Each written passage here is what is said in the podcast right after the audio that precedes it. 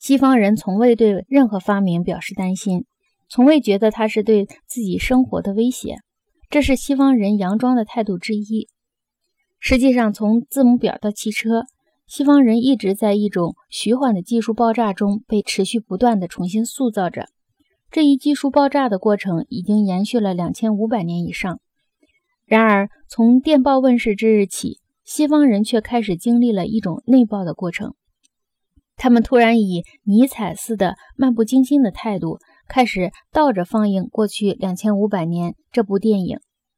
不过，他们仍然喜欢部落生活中原生成分被极端切割后所产生的结果。正是这种极端的切割。才使他们在技术和文化上的一切相互作用中忽视了因果关系。但是大企业的情况却截然不同，在那里，部落人时时刻刻都警觉地注意着任何偶发变化的种子。威廉·怀特可以把组织人写成一个恐怖故事，其原因就在这里：吃人是错误的，连把人嫁接到大公司的溃疡里去的做法。对于在偏重书面文化的视觉的切割性的自由中生长的任何一个人来说，也是错误的。